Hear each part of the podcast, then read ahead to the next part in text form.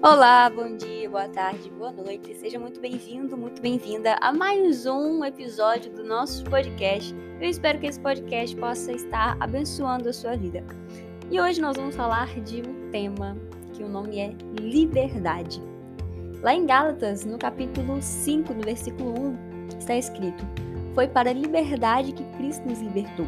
Portanto, permaneçam firmes e não se deixem submeter novamente a um jugo de escravidão. Na cruz foi onde teve a maior prova de amor de todas. Cristo morreu e sofreu por nós para dar a nós a verdadeira liberdade.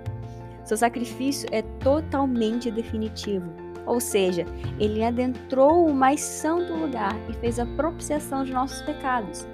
Lá no Antigo Testamento, o único que poderia fazer isso é o sumo sacerdote, uma vez por ano.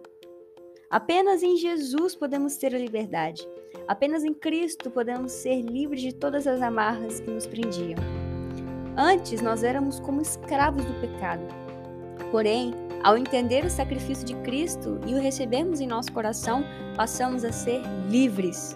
Agora temos a liberdade para entrar na santa presença de Deus. O véu se rasgou. Jesus é o sacrifício perfeito. De uma vez por todas, ele entrou no lugar santíssimo e obteve redenção.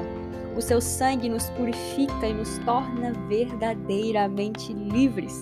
As leis descritas no Antigo Testamento nos fazem enxergar quão errados e dignos de total condenação nós éramos e que apenas Cristo poderia trazer a salvação à humanidade. Porém, precisamos vigiar para não continuarmos a pecar. Não podemos nos submeter novamente a um jugo de escravidão. Porque se o Filho vos libertar, vocês de fato serão livres. João capítulo 8, versículo 36. Se você recebeu Cristo como Senhor e Salvador da sua vida, você é livre, livre, livre de todas as amarras que antes te prendiam, de todos os vícios, você é livre, livre.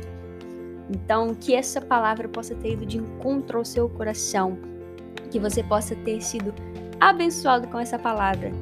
E jamais deixe de compartilhar sobre Jesus, seja na internet, seja no seu campo de trabalho, seja com a sua família seja com seus amigos, na sua roda de amigos, sempre fale do amor de Cristo. Sempre fale do que Ele fez por mim e por você. Sempre fale dessa liberdade que você tem hoje.